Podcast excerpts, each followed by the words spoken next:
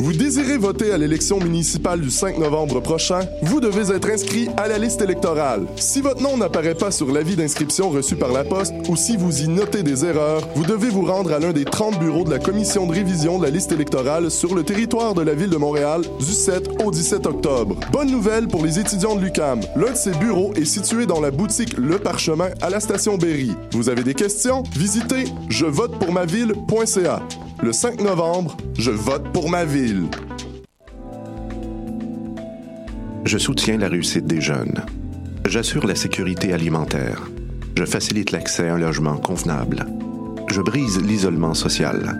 Je bâtis des milieux de vie rassembleurs. J'aide une personne sur sept dans le Grand Montréal. Je donne à la campagne Centraide UCAM. centraide.ucam.ca.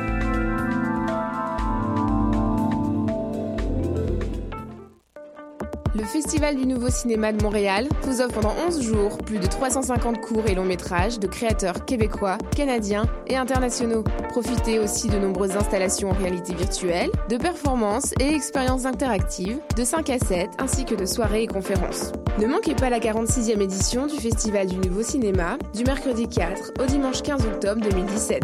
Plus d'infos sur www.nouveaucinéma.ca.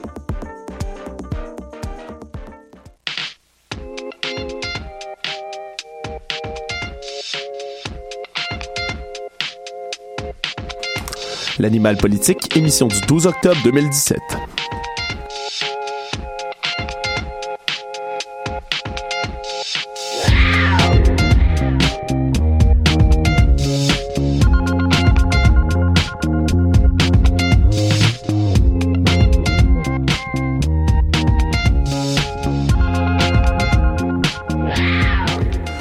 Bienvenue à tous nos chers auditeurs euh, sur les ondes de choc.ca. Je m'appelle Alexandre Moranville et bienvenue à mon émission, à notre émission plutôt, car je suis en présence de tous mes chers collaborateurs que j'aime de tout mon cœur ici à l'Animal Politique.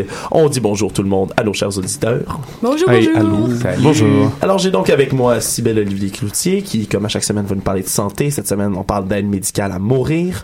Félix Pedneau, lui, à ma droite, nous rapporte euh, cette fameuse réforme de l'éducation. On attend, on attend depuis longtemps d'avoir euh, plus de, d'informations sur tout cela. Ensu- ensuite, on a une grosse entrevue. Madame Galfand, qui est la commissaire à l'environnement du Canada, hein, va être interviewée par nul autre que Félix Lemieux. En effet. Ensuite, on continue avec Boniro, Nicolas Boniro, ce cher, euh, ce cher metteur en ondes qui va nous parler de la rave des années 60. Ensuite, nous aurons Catherine qui va être en studio dans quelques instants, qui va nous parler d'une fameuse réforme sur les médicaments qui pourrait bien avoir lieu. Et Ludo va finalement conclure, notre cher camarade Ludovic Téberge va conclure avec le référendum kurde, un autre référendum qui est un peu masqué, euh, si on peut dire, par euh, la Catalogne. Exactement. Bienvenue sur nos ondes. Alors, je commence tel que premier avec euh, la jolie Cybelle Olivier. Cybelle, tu nous parles d'aide médicale à mourir hein, cette semaine. Oui, exactement. En fait, j'ai décidé de vous parler de ça parce qu'il y a eu des débats qui ont été soulevés euh, et des questions qui ont été soulevées par rapport à cette aide médicale-là. En fait, c'est qu'il y a eu une augmentation du nombre de demandes d'aide médicale à mourir euh, dans les dernières années et une grande partie d'entre elles sont malheureusement refusées aux patients et euh, ils sont refusés surtout à cause des critères d'admissibilité qu'on qu'on octroie pour l'aide médicale à mourir. Donc, euh, pour commencer, je voudrais vous expliquer un peu c'est quoi cette loi-là de- d'aide médicale à mourir. Voilà, allons-y. Donc, euh, en fait, elle découle des suites de la commission euh, Mourir dans la dignité qui avait eu lieu en 2012 et qui avait été, euh, si on peut dire, comme parrainée par euh, la députée du Parti québécois, Véronique euh, Yvon. Euh, donc, cette loi stipule que seule une personne majeure et apte à consentir à des soins peut demander de recevoir l'aide médicale à mourir. Mais, comme je vous disais plus tôt, il y a des critères à répondre pour avoir ce droit. Et c'est justement cette liste de critères-là qui a créé des débats au niveau du gouvernement et au ministère de la Santé récemment. En fait, j'ai choisi de vous parler de ça parce que euh, les patients demandent de plus en plus à avoir accès à cette aide. Et selon un bilan publié euh, vendredi après-midi par le ministère fédéral de la Santé, ce sont euh, 1179 Canadiens qui remplissaient les critères, qui ont eu, qui ont obtenu l'aide d'un médecin pour abréger leur souffrance entre le 1er janvier et le 30 juin 2017. Donc ça, en fait, c'est une hausse de 46,8% par rapport aux six premiers mois de l'entrée en vigueur de la législation fédérale. Donc c'est une grande augmentation, comme on peut le constater. Considérable. Et en même temps, ce qui se passait, c'est que pendant qu'on a reçu, en même temps que ces données-là ont été récoltées, on a aussi remarqué qu'il y avait une euh, une, une, grande différence de pourcentage entre les établissements au sujet de si qui avait le droit à ces demandes-là et non. Donc, euh, lorsqu'on parle des critères, on devrait nécessairement, euh, tout le monde devrait remplir les mêmes critères, mais parfois il y en a qui sont acceptés et parfois il y en a qui ne le sont pas, et, et c'est là un grand problème justement. Ouais. Euh, c'est quoi ces fameux critères-là, Sibelle? Qu'est-ce, que c'est? Tu nous parles des critères depuis tout à l'heure, mais là, j'aimerais savoir qu'est-ce qu'ils sont. Ouais, en fait, euh, ben, je, vais me nommer la liste, euh, une courte liste. bien sûr, la personne doit premièrement être majeure. Elle doit aussi être considérée en fin de vie. Euh, elle doit être atteinte d'une maladie grave et incurable. Être aussi dans un état de, de souffrance continue et inapaisable.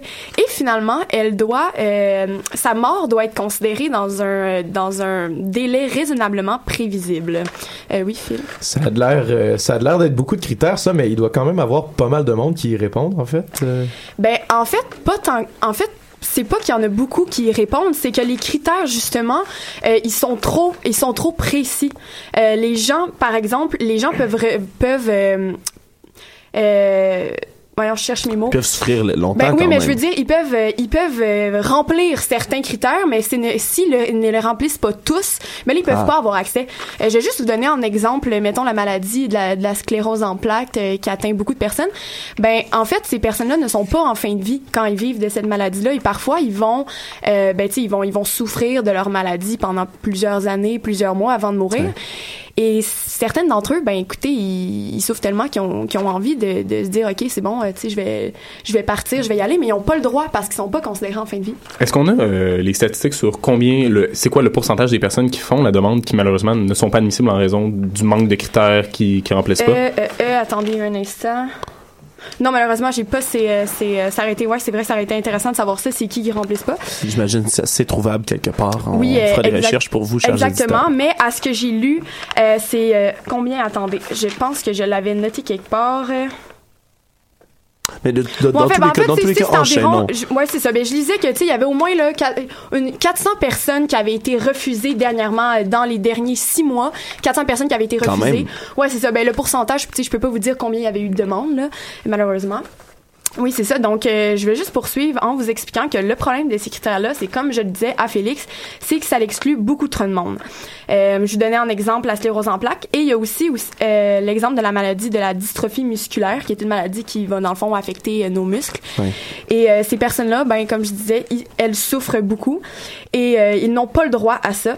Et euh, il y a notamment le ministre Gaëtan Barrette qui s'est exprimé à ce sujet-là et qui lui disait que, euh, en particulier à propos du critère de la mort raisonnablement prévisible, que euh, cliniquement parlant, eh bien, il disait que c'était inapplicable et que humainement parlant, ben c'était juste cruel pour les gens qui avaient pas le droit d'y avoir accès. Ouais, on a entendu d'ailleurs l'année passée, je pense, c'était une femme qui est atteinte de la sclérose en plaques, les maladies dégénérescentes comme ça, c'est sûr que tu souffres longtemps avant de, de voir la mort arriver c'est tous tes muscles, tout, tout ce qui tout va shut down, si vous tout va s'éteindre dans ton corps avant que ce soit les organes vitaux. Mais oui, c'était terrible cette histoire-là. En fait, euh, la madame, c'était une madame qui avait une soixante, euh, soixante-dizaine d'années. Puis elle, euh, elle avait pas le droit d'avoir accès à ces soins-là. Donc, elle a dû se, se laisser mourir de faim et de soif euh, pendant, ben, tu sais, vraiment, tu sais, pendant plusieurs semaines euh, pour que justement on puisse lui dire, ok, c'est bon, ta, ta mort est dans un délai raisonnable.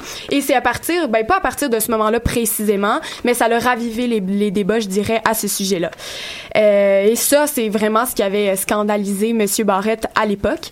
Et c'est suite à ça qu'il y a des spécialistes, des membres de l'Ordre des médecins qui se sont penchés sur les motifs de refus. Et c'est précisément euh, matière à discussion euh, présentement tant au provincial qu'au fédéral.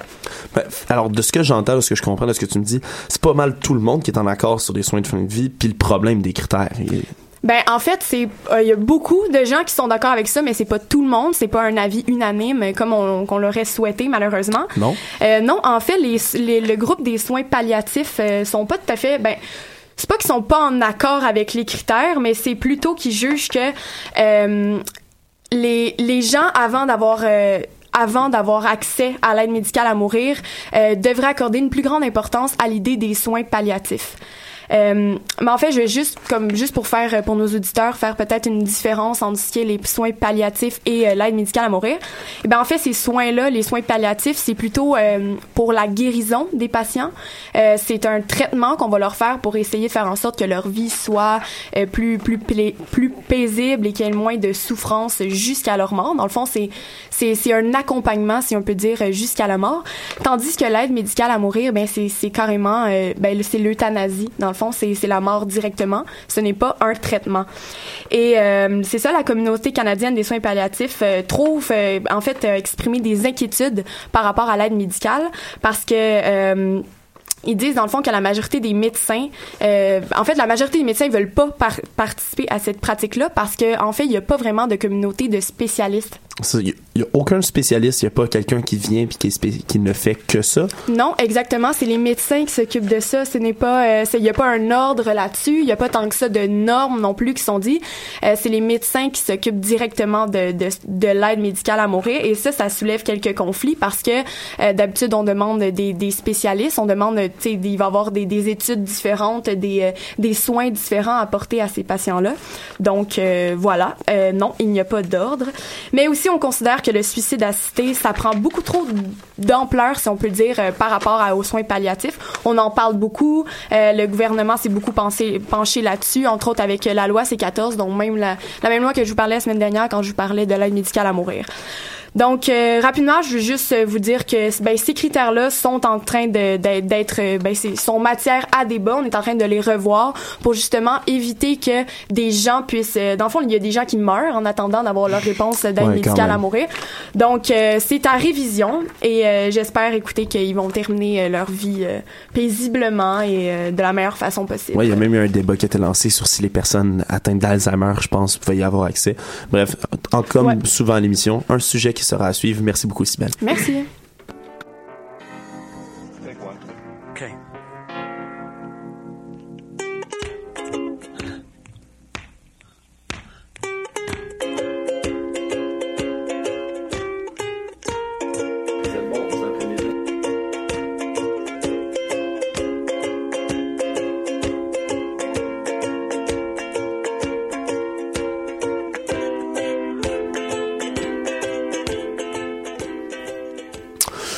Retour sur les ondes de l'animal politique, euh, on rejoint maintenant Félix Penneau, euh, Salut. Monsieur Éducation ici à notre émission.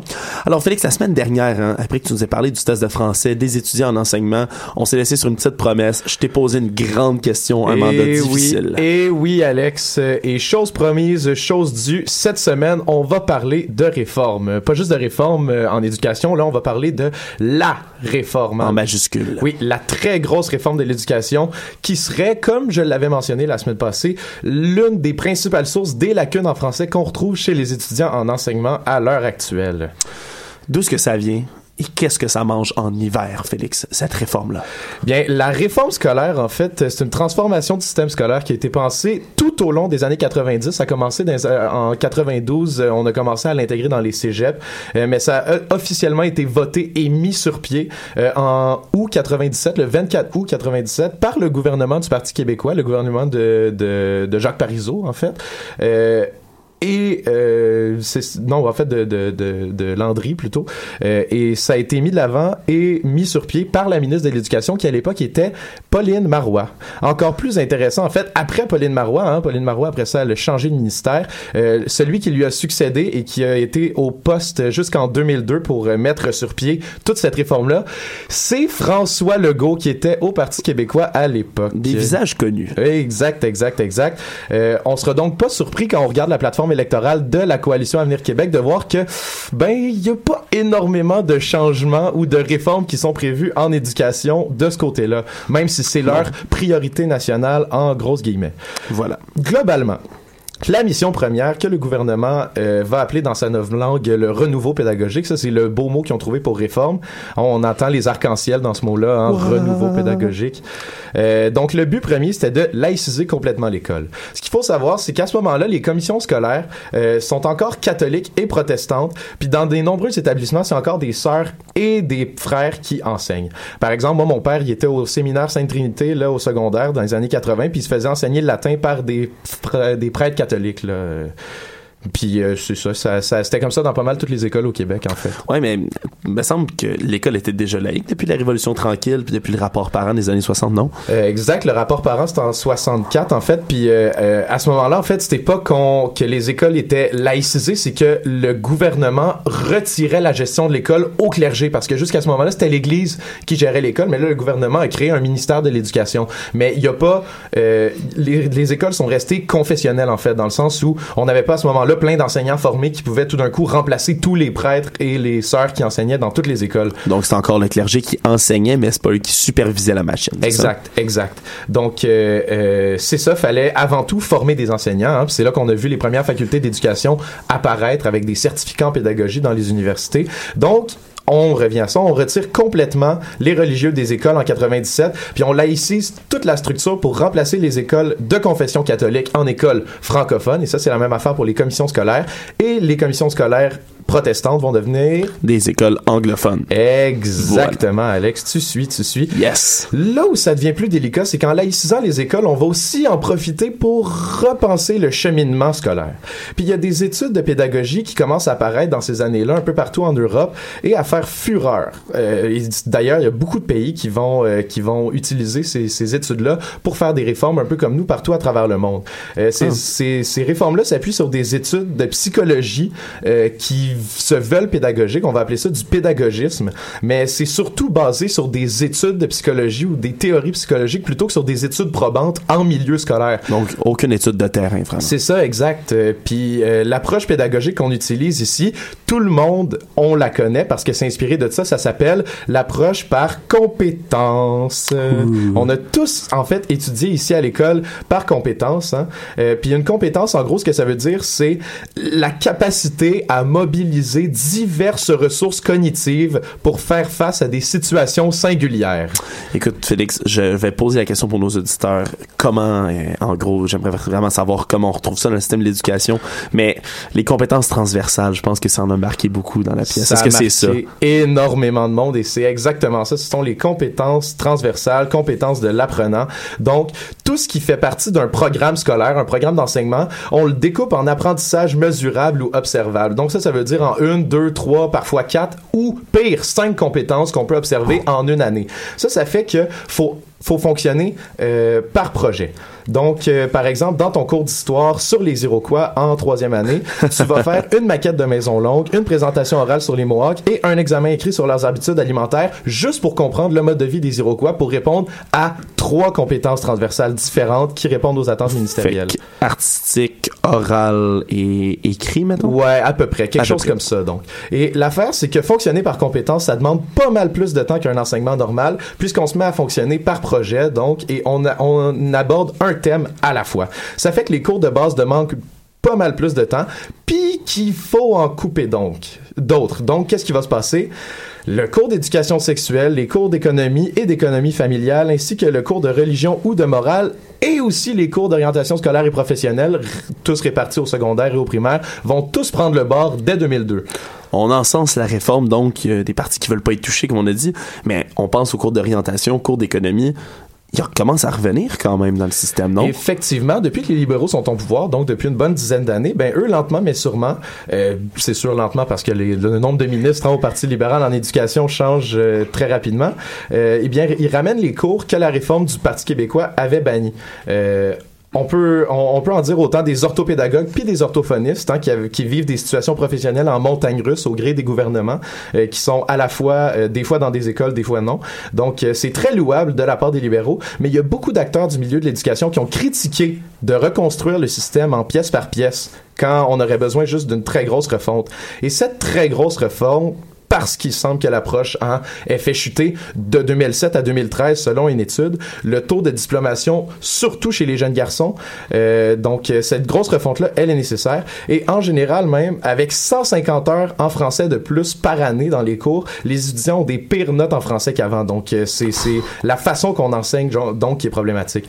On critique aussi que dans ce, ce nouveau système-là, les cours de maths et de sciences présentent presque la moitié du cursus général secondaire. Puis si on rajoute à ça les cours de langue seconde, c'est même plus que la moitié du cursus. Quand même. Donc, avec l'approche par compétences, en gros, si on résume, on prépare plus les élèves à répondre à des attentes comme celles du marché du travail, donc à faire des bons employés, plutôt qu'à les instruire pour, leur de, pour les doter d'un intérêt pour le savoir, d'un esprit critique, ou simplement pour leur apprendre à apprendre par eux-mêmes. Alors, est-ce que la compétence apprendre à apprendre de l'international serait un mensonge? Ben, c'est pas un mensonge, c'est surtout plutôt quelque chose de nécessaire, mais c'est, bizarre de la placer elle-même dans une compétence quand elle devrait englober tout le cursus scolaire. Bien dit. Donc, euh, aucune surprise après ça que la refonte du système scolaire actuel ne figure aucunement ni sur les plateformes du Parti québécois, de la Coalition Avenir Québec ou du Parti libéral québécois, qui veulent tous plutôt boucher les trous ou colmater les fissures parce que ils étaient tous là, les membres de ces trois partis-là,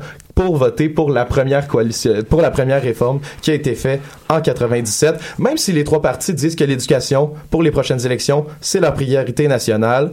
En attendant, les futurs enseignants peinent à passer un examen de français ici à l'université. Alors, cette refonte, ça va être une grosse patate chaude que les partis vont se lancer dans les prochaines années. Absolument. On va voir si ça va arriver. Merci beaucoup, Félix. On passe en musique avec le groupe Amor Blitz qui nous présente une chanson titre si originale, Dracula Pacifique.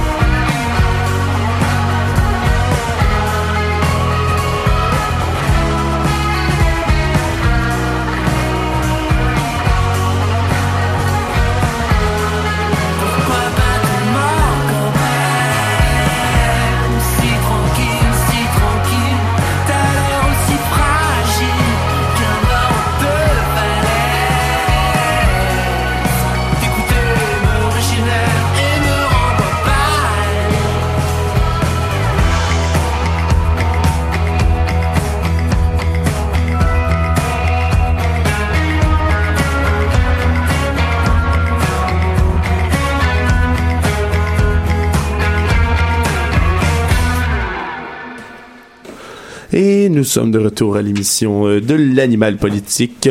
Alors, je vais enchaîner tout de suite avec notre chère collègue Catherine Charon qui accourt en studio. Voilà, euh, tel l'éclair. Catherine, salut. Sur fond musical, tu rentres ici. En effet. Alors, tu as une surprise pour nous, une belle surprise quand même, une étrange surprise, même on pourrait dire euh, aujourd'hui sur les Oui. ondes de l'animal politique.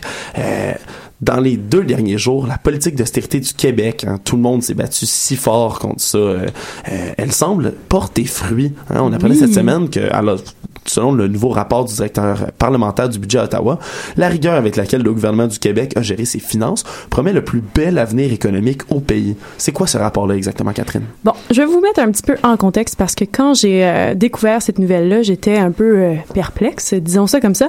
Donc, le rôle du directeur parlementaire, en soi, c'est quand même assez simple. Il vérifie la manière avec laquelle les fonds publics sont perçus, donc avec des taxes ou avec des impôts, et de, la- de quelle façon ces fonds-là sont dépensés. Donc, euh, il produit une analyse financière et économique qui est indépendant, non partisan. Donc, c'est quand même intéressant de euh, le savoir.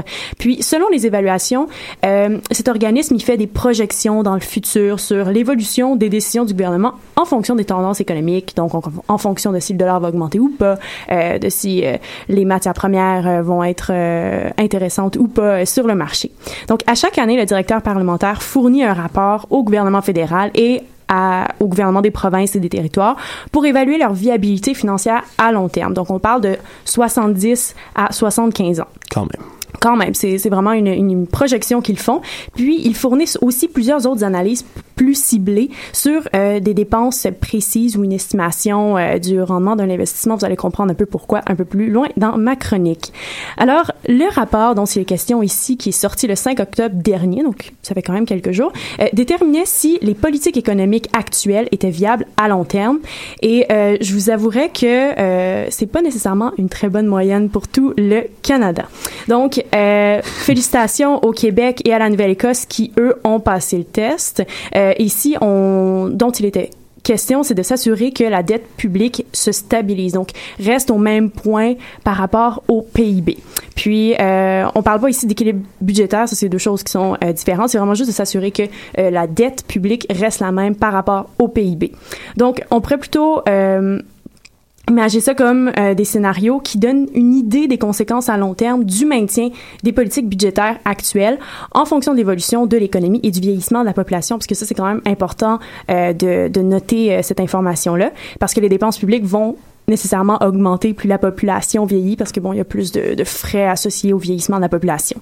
Donc pour vous donner une idée, la dette du Canada ne doit pas dépasser 33,2% de son PIB. Le Québec lui aurait une marge de manœuvre de 3%, ce qui lui permettrait de réduire les taxes ou d'augmenter les dépenses euh, du gouvernement. Donc ça correspond à 11,7 milliards de dollars. J'aimerais ça, moi, Ouais, avoir un lousse de 11,7 C'est ça, c'est- milliards de dollars. ça, ça, ça, ça semble pas gros, 3%, Ouais, mais 11,7, c'est quand même énorme. C'est un bon Est-ce que montant. c'est vraiment juste grâce à l'austérité qu'on a ce, beau climat économique-là au Québec? Pas uniquement. Donc, il y a- aussi les revenus autonomes, euh, dans le fond, la perception des revenus autonomes, donc on parle ici des taxes et des impôts, euh, et les revenus de la péréquation. Donc, ça, pour ceux qui sont pas trop familiers avec le terme, c'est les sous qui sont transférés de la part du gouvernement aux provinces en fonction euh, de l'état euh, financier euh, de, de la province. Donc, par exemple, le Québec, qui est considéré comme étant une province qui euh, est plus pauvre que les autres provinces, va avoir plus de sous dans la péréquation que l'Alberta, qui est, semble-t-il, une province très riche. D'ailleurs, Voilà. elle est dans les les provinces qui ont les moins bonnes euh, les moins bonnes politiques euh, financières à long terme. Donc euh,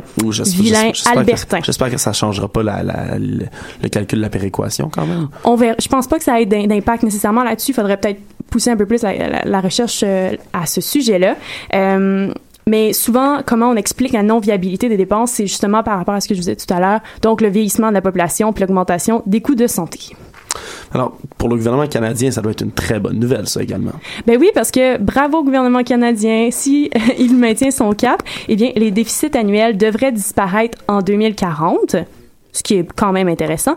Et euh, elle, la dette, la dette carrément, là, disparaîtrait en 2060. Advenant qu'on garde le, ce même cap. Exactement. Oui, oui. Mais bon, on s'entend que l'eau a le temps de couler en dessous Ouais, des c'est les gouvernements qui ont le temps de passer. Exactement. Donc, en ce moment, le gouvernement aurait un extra de 24,5 milliards de dollars dans ses poches. Euh, bien entendu, sur les réseaux sociaux, on voit ça circuler. Euh, je, je vous avouerai par contre que j'ai été surprise du peu de de vent que ça a fait, de- du peu de, de, de réaction que ça a créé. Toutefois, je vous assure, euh, le- les libéraux sont bien, bien fiers euh, de leur austérité euh, qu'ils ont défendue coûte que coûte dans les médias.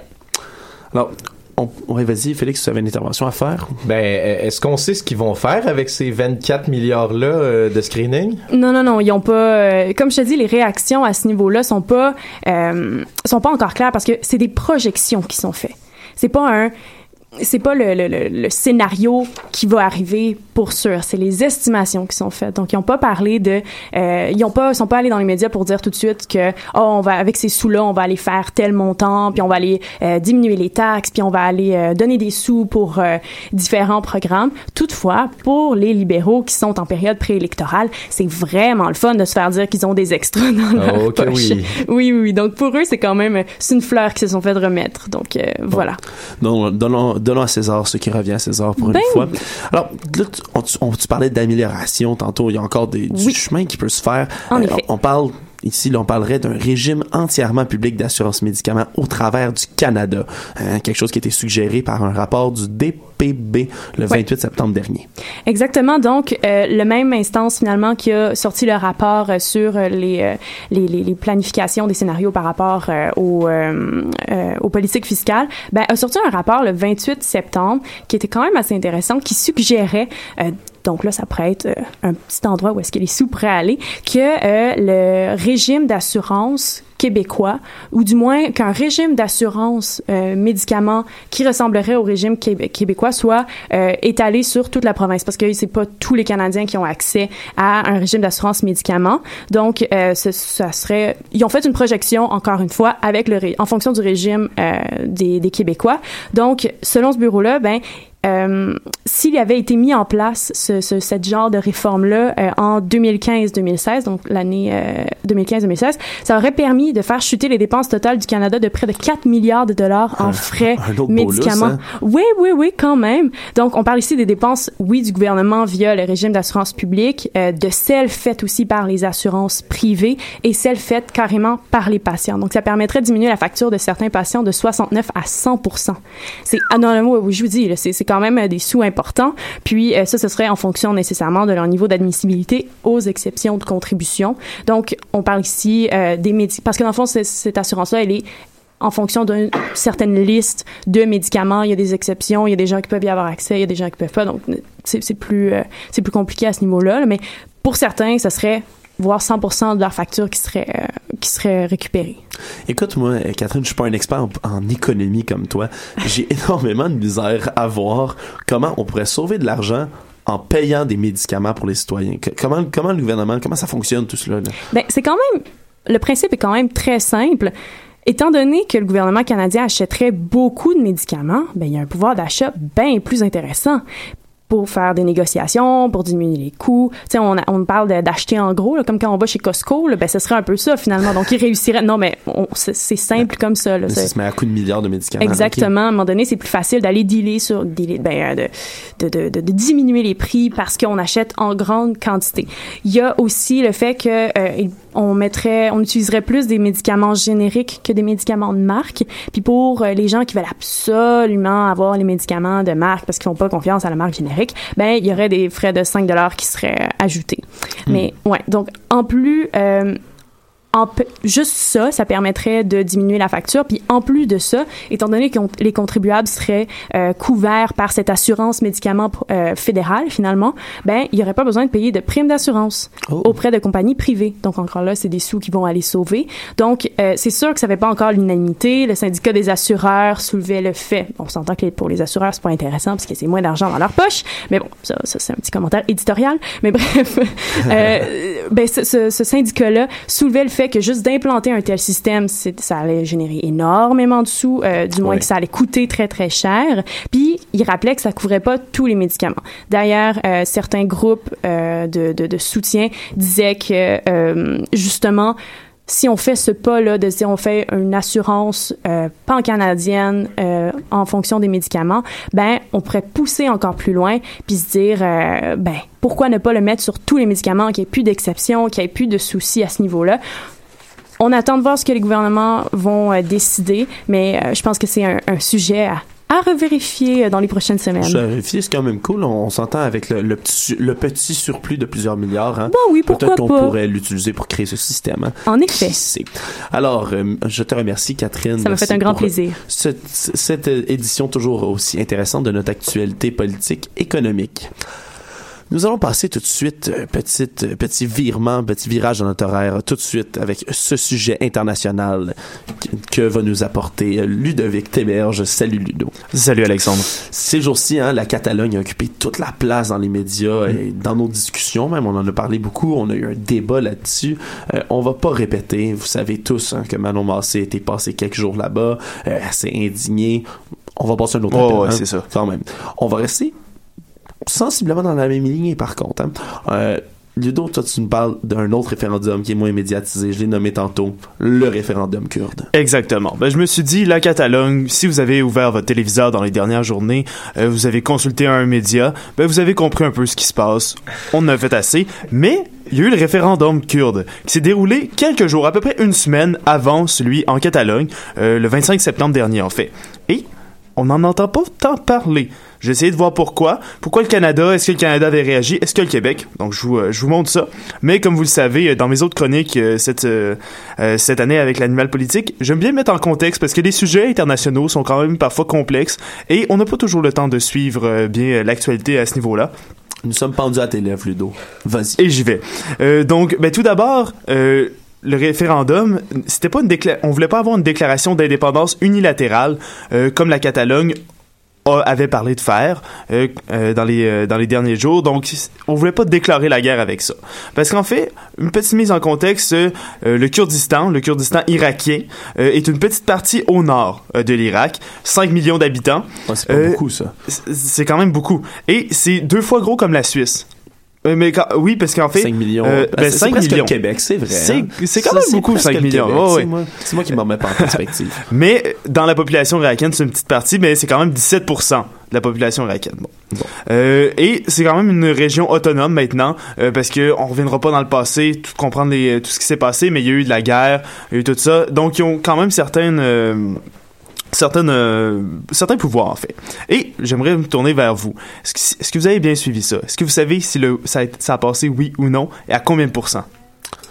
Euh, ben moi, de ce que je sais, en fait, ça a passé, mais Oui. euh, l'Irak ont décidé de faire un genre d'embargo sur le reste du Kurdistan. euh, pour Ça revient, ça revient un petit peu plus tard. Oh, ok, ok. Ben c'est tout ce que j'en sais, Moi, c'était en haut de 90, il me semble. C'est Ouais, passé énormément. haut. Oui. C'est un qu- 91, genre. Moi, j'en avais, j'en avais pratiquement pas entendu parler. Tu sais, tu parlais de la Catalogne. Moi, ça a vraiment été ça euh, dans les médias. là. Donc, euh, le plus proche, c'est Alexandre. C'est 92. 92 est le chiffre exact. Oh! Puis les autres, ils se sont pas fait voler leur bulletin de vote. Mais euh, ben, le référendum n'était pas reconnu euh, par, euh, par Bagdad, par le gouvernement. Ça fait déjà quelques semaines, là, on est rendu où avec tout ça? C'est ça. Ben, euh, hier, ça a sorti un gros, gros titre sur euh, Radio-Canada que euh, Bagdad ordonne l'arrestation des organisateurs, des organisateurs pardon, du référen- ré- référendum kurde. J'ai de la misère un petit peu. Donc, c'est quand même, c'est gros. Mais ce qu'il faut comprendre là-dedans, c'est que euh, les, les organisateurs sont présentement dans une zone à Erbil, qui est une zone contrôlée par les combattants kurdes. C'est dans la zone qui est autonome. Donc, eux autres sont là et les Irakiens iront pas les embêter. Fait que tant qu'ils ne sortent pas en territoire irakien, ils sont safe. Mais ça pourrait... Contrairement à euh, la Catalogne, par ouais, c'est ça. Euh, on a aussi, il y a eu des les aéroports, les deux gros aéroports euh, de la région kurde qui, qui sont paralysés depuis le 29 septembre. Donc ça, c'est quand même gros. Et euh, de plus en plus, on parle que le gouvernement irakien essaie d'affaiblir euh, la région euh, du Kurdistan, euh, économiquement parlant. Mais là, on revient un peu dans le temps pour une fois. Là. Les Kurdes, l'affaire, c'est qu'ils ont été oppressés pendant des années. On se met en contexte, en 1988, le gouvernement de Saddam Hussein a lancé une attaque chimique euh, qui a tué plusieurs morts. C'était, ça a vraiment été comme un génocide kurde. On parle euh, dans ces années-là de 50, euh, 50 000 à 180 000 ci- civils kurdes qui ont été tués. C'est Donc, gros. le référendum, c'est aussi pour se sortir d'un pays où ils se sentent pas bien. C'est, différent, c'est pas des, pour des trucs, ben, c'est pour des trucs culturels, mais la situation n'est pas la même qu'en Catalogne, par exemple. Oui, ou admettons qu'il n'y a pas eu d'attaque chimique contre, contre les gens, euh, Non. les gens de la Catalogne. Euh, on a entendu euh, déjà, ben, entendu ou pas assez entendu, selon certains, hein, le Canada et le Québec réagir au référendum en Catalogne. Mm. Est-ce qu'il le fait? Est-ce que notre pays a réagi justement à celui-ci? Ben écoutez, j'ai essayé de chercher pour des déclarations du Québec.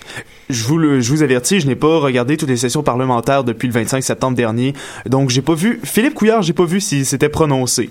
Euh, par contre, M. Trudeau est sorti la journée du référendum, donc le 25 septembre, en disant ben il est trop tôt pour se prononcer. Bon, ok, mais c'est vague. C'est ça, c'est très vague, mais il a souligné un point qui est devenu une question à débat euh, sur plus grand- plusieurs euh, plateformes de grands médias. Il a dit qu'il avait apprécié la discrétion des autres pays lors du, ré- du référendum au Québec. Donc lui il est comme ah, vu que moi je l'ai apprécié, ben je tu sais je veux pas je veux pas aller piler dans la plate-bande des autres. Pas sûr si c'est la même chose, hein, par exemple, ici, Mais M. Trudeau. c'est- là. Ça. Fait que je regardais beaucoup euh, de plateformes d'opinion, le Huffington Post et tout ça. Et les gens s'indignent là-dessus. Euh, la comparaison est absurde. Euh, ça n'a pas de bon sens parce que les Kurdes, comme je vous le rappelais, ont été oppressés. Euh, ça n'a pas été le cas au Québec. Donc, il n'y a, pas eu de bombardement chimique, à ce que je me rappelle. C'est ça. Fait qu'il y en a beaucoup qui parlent, euh, et je suis un peu d'accord là-dessus, que le Canada a quand même un pouvoir, euh, que ça soit seulement de se prononcer. Et là, c'est vraiment une minorité qui est attaquée, qui est oppressée, qui veut seulement avoir son pays. Euh, les États-Unis font vraiment statu quo avec le Canada en disant que, bon, euh, le vote et les résultats manquent de légit- légitimité et ils veulent euh, continuer à soutenir un Irak qui est uni. Donc, on, on- on- on va suivre les développements encore une fois de tout ça, hein, mais Ouais. euh, ils sont pas sortis du bois, eux non plus, en bon Eux québécois. Euh, ça reste dans la même ligne que la Catalogne. Alors, on va passer euh, cette fois-ci encore une fois en musique avec Station balnéaire de Félix Diotte.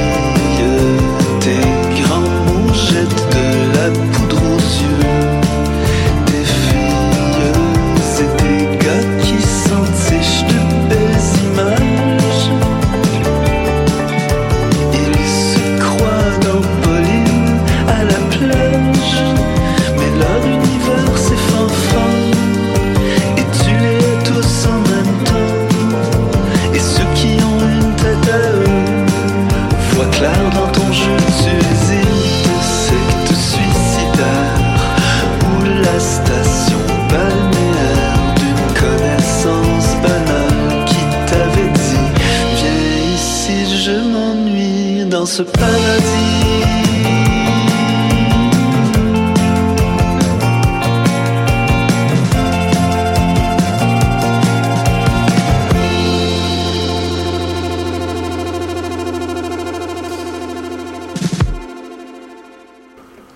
Vous êtes de retour sur les ondes de l'animal politique à choc.ca. Alors nous retrouvons maintenant avec Félix Lemieux, notre responsable à la politique environnementale, euh, qui va nous parler des publications de rapports de la commissaire à l'environnement et au développement durable, commissaire d'ailleurs que nous avons en ondes avec nous. Félix, je te laisse avec elle. Oui, euh, la semaine passée, j'ai malheureusement pas eu le temps d'en parler. Euh, on a eu un petit problème. On, a tout su l'abandon du projet Énergie Est. Donc, j'ai passé outre la mention du rapport, ben, les rapports faits par notre commissaire à l'environnement et au développement durable, Madame Galfand. Bonjour, vous êtes là? Oui, bonjour. Oui, bonjour. Donc, euh, j'en ai, parlé brièvement, mais pourriez-vous me détailler en quoi consistaient les cinq rapports que vous avez publiés euh, en début de semaine, la semaine passée? Alors, euh, oui, effectivement, on a fait un dépôt au Parlement fédéral sur- de cinq rapports. Il y en avait un sur la réduction des gaz à effet de serre, un autre sur l'adaptation aux impacts des changements climatiques. On a un autre rapport sur les technologies d'énergie verte. Et après ça, j'ai euh, deux rapports qu'on doit faire à toutes les années sur les pétitions environnementales euh, où les Canadiens et Canadiennes peuvent demander de l'information directement du d'un ministère fédéral et doivent les répondre, ainsi que euh, un rapport sur euh, l'évaluation environnementale des projets politiques, plans et programmes fédéraux. Oui, euh, j'ai vu aussi dans le document que vous avez, euh, que vous avez soumis qui s'appelle Le point de vue de la commissaire, dans le Oui. fond celui qui précède, où vous mentionnez que le travail a été relativement insuffisant dans deux des secteurs qui sont le- la réduction des émissions à gaz à effet de serre et de l'adaptation aux impacts au changement climatique. Pouvez-vous expliquer un peu euh, les raisons de, de l'inefficacité ou... Oui, absolument. Donc, dans le rapport sur l'adaptation aux impacts des changements climatiques, on a vu qu'effectivement, le gouvernement fédéral n'est pas prêt à s'adapter aux impacts des changements climatiques euh, avec lesquels on vit déjà. Hein? Il y a déjà des phénomènes météorologiques extrêmes. Il y a des feux de forêt dans l'ouest, des sécheresses, des vagues de chaleur, des hausses des niveaux de, de la mer, la fonte du pergélisol, etc. Et le gouvernement fédéral n'est pas prêt à s'adapter. Il n'y a pas de plan d'action fédéral pour s'adapter au changement climatique. Et le gouvernement fédéral, lui, a au-delà de 66 milliards de dollars en actifs. Des édifices, des aéroports, des ports, euh, les, les actifs du militaire, etc. Et ils ne connaissent pas tous les risques liés au changement climatique à ac- actifs ni à sa livraison des programmes et services aux Canadiens. Mais je présume que c'est pas tous les ministères qui, qui ont la même adaptivité par rapport au changement climatique et aux impacts? Oui, vous avez raison. On a regardé 19 ministères différents. On a trouvé que seulement cinq avaient regardé tous les risques des changements climatiques liés à leurs actifs et à leur euh, livraison de programmes. Les autres 14 euh, n'ont pas fait ce travail. Est-ce que les plus gros ministères se retrouvent dans les 14 ou dans les 5, malheureusement? Ah, ça, c'est difficile à répondre. Est-ce que je peux, je peux vous énumérer les cinq qui ont fait un bon travail? C'est Pêche et Océan Canada, Ressources naturelles Canada, Transport Canada, euh, ça c'est trois, Santé Canada et euh, le, le ministère des Autochtones et du Nord. Donc ça, c'est les cinq qui ont vraiment regardé les impacts des changements climatiques sur euh, la livraison des programmes, mais il y en avait 14 d'autres, 14 autres qui n'ont pas fait ce travail. Et euh, ça, si vous me donnez une seconde, je peux Oui, vous en énumérer euh, une seconde pour voir si j'ai la liste devant moi là. Euh, mais on pourrait parler de défense nationale, par exemple. Qui est quand même un secteur relativement important pour le gouvernement. Oui, Agriculture Canada, un autre qui n'a pas fait le travail.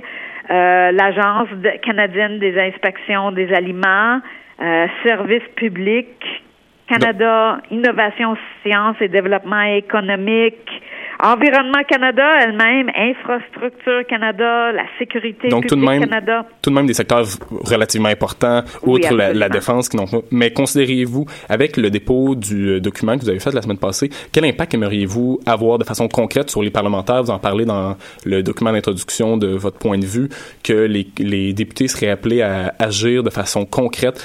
Que, quels moyens euh, considériez-vous comme concrets? Donc, les députés fédéraux, ce qu'ils peuvent faire, c'est euh, demander au ministère de se présenter devant eux euh, durant des réunions de comité pour demander c'est quoi votre plan? Donc, vous demandez directement au ministère, c'est quoi votre plan pour s'adapter aux impacts des changements climatiques? Est-ce que c'est un bon plan? Est-ce que vous identifiez l'argent? Qui va faire quand? Qui va faire quoi et quand? Donc, ça, c'est le rôle des députés, c'est de, de- d'assurer que les ministères euh, S'assurer, dans le fond, qu'ils sont imputables devant... devant Exactement. Oui, donc Exactement. a- avec, euh, vous, avez, vous avez sûrement entendu parler, euh, là, il y a environ deux, trois semaines, l'Ontario qui a rejoint le Québec. Est-ce que vous considérez que les partenariats interprovinces vont favoriser les, la, coop- euh, dans le fond, la coopération globale avec le Canada en tant que pays dans la lutte au changement climatique? Alors moi, mon rôle, c'est de regarder au niveau fédéral seulement si le gouvernement fédéral atteint les objectifs qu'il se donne. Alors, si le gouvernement fédéral dit qu'on va réduire nos gaz à effet de serre, moi, mon mandat me limite à regarder qu'est-ce que le gouvernement fédéral fait pour réduire ces gaz à effet de serre. Par contre, cette année, avec les vérificateurs généraux de presque toutes les autres provinces, on fait un, un audit collaboratif et on va demander à chaque province s'ils ont un plan pour réduire leurs gaz à effet de serre et s'ils ont un plan pour s'adapter aux impacts des changements climatiques. OK. Hum, c'est bien. Donc, pour finir, euh, Madame Galfin, dernière question. Euh, votre, dépôt, a été euh, publié avant la décision de TransCanada d'ab- d'abandonner Énergie S. Considérez-vous que ça va avoir un impact positif au niveau des recommandations que vous avez faites dans votre rapport? Mais comme on n'a pas, pas fait une étude sur euh, sur la question du, euh, du pipeline de TransCanada Énergie Est, je peux vraiment pas faire de commentaires. Moi, mon mandat est limité à regarder si le gouvernement fédéral Vu que c'était pas dans les politiques en tant que tel, vous ne pouviez pas ça. vous. Merci beaucoup, euh, Madame Galfin, pour l'entrevue. C'était très apprécié. Merci. Passez une bonne journée. Bonne journée. Bye.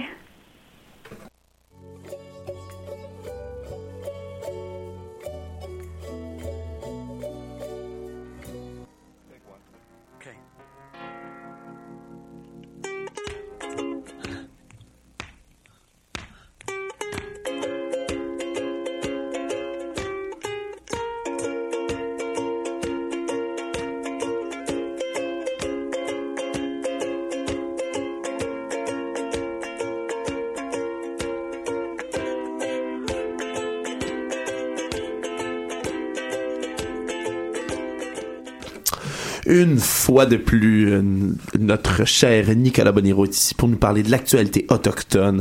Cette semaine, il va démystifier, dans le fond, pas démystifier, mais plutôt nous expliquer hein, cette fameuse rave des années 60. hein. on en a entendu parler beaucoup dans les médias cette semaine. Il y a une compensation financière. Euh, Explique-nous de quoi il s'agit, euh, premièrement, Bonnie. Tout d'abord, j'aimerais vous dire que comme si nous n'en avions pas assez fait aux Autochtones des torts, j'ai encore une fois me, me présenter devant vous pour euh, vous parler de quelque chose qui s'est passé dans l'histoire qui s'est mal avéré pour les Autochtones. Donc euh, ici, je parle de la rafle des années 60. Euh, Qu'est-ce que c'est ça? Euh, en gros, c'est une politique fédérale qui permettait d'enlever des enfants autochtones à leur famille pour les confier à des familles non autochtones euh, au Canada, aux États-Unis et même en Europe. Donc, euh, cette politique-là a été en vigueur euh, entre 1965 et 1984 et a affecté, euh, selon les estimations, entre 11 000 et 22 000 enfants autochtones.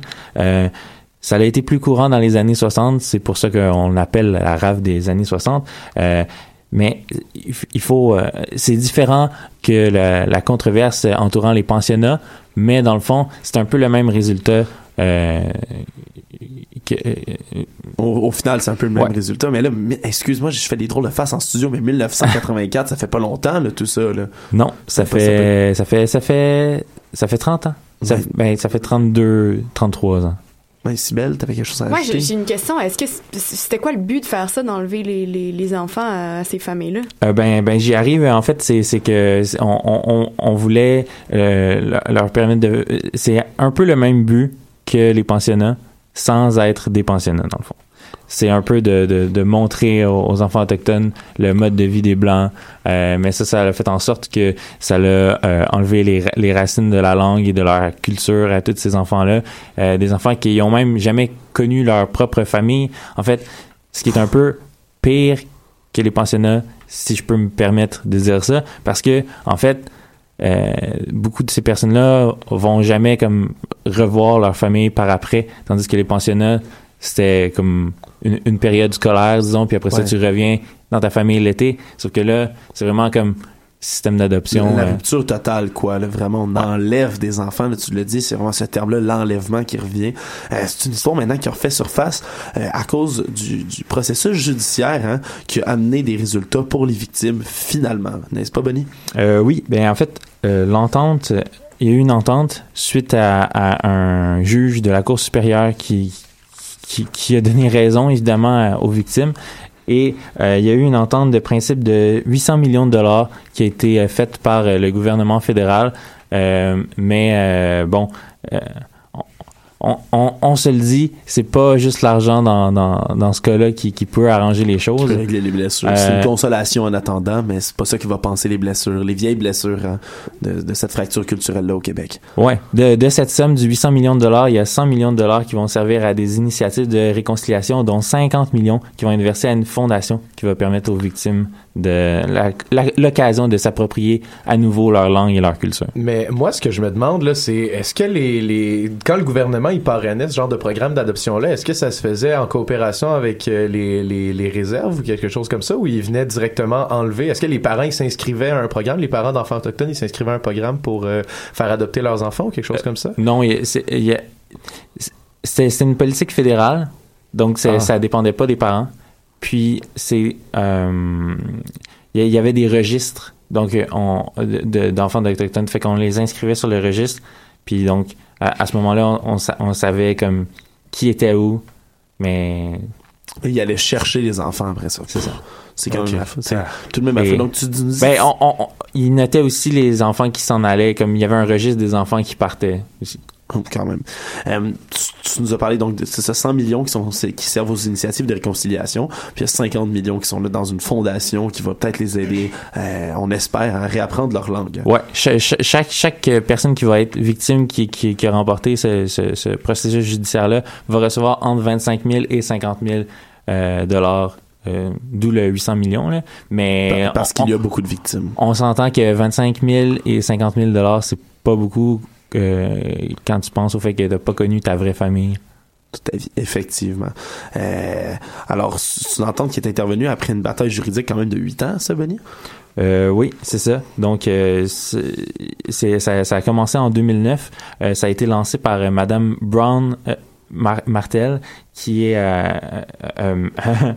euh, Ma- Marcia Brown Martel, oui, pardon, qui est euh, la leader de la Première Nation Te- Temigami. C'est elle qui a, qui a lancé le processus judiciaire en 2009.